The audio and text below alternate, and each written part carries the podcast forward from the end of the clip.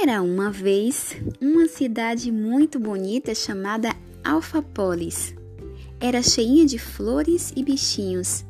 Tinha um jardim lindo, um céu bem azul e árvores bem verdinhas. Nela viviam as letrinhas, cada uma em sua casa. Eram tristes e zangadas as coitadas. Mas um dia algo aconteceu. Atenção, atenção! De repente ouviu-se um barulho bem grandão. Ops! O que terá acontecido? pensaram as letras. Miau! Miau! Caiu de uma árvore bem alta um gatinho atrapalhado que fugiu da sociedade. Mas aquele não era um simples gato. Ele tinha superpoderes mágicos, mas estava cansado de viver em sua casa, que era triste e muito barulhenta. Por isso queria viajar para uma cidade feliz e calma, para que pudesse viver tranquilo e dormindo sossegado. Pois é, o gatinho que se chamava Beto queria ir para um lugar, mas caiu em outro. Coitadinho, foi um tombo daqueles. Quando as letrinhas ouviram o barulho, saíram de suas casas e correram tanto que ficaram sem ar.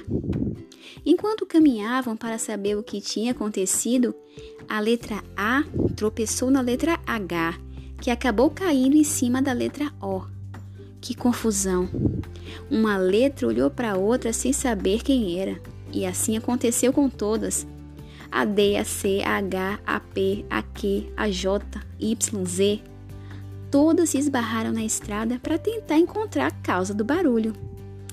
O gato Beto não entendeu nada e ficou lá, no chão, parado, com a barriga para cima, olhando o tamanho da confusão. Mas como ele tinha superpoderes, logo percebeu que aquela cidade era muito diferente. Os seres que moravam lá eram estranhos, tristes e viviam sozinhos, sem amigos, mesmo morando pertinhos dos outros. O super gato então teve uma ideia brilhante e resolveu usar seus superpoderes e deixar todos alegres e amigos. Miau! Miau! Que surpresa sem igual o tamanho do miau!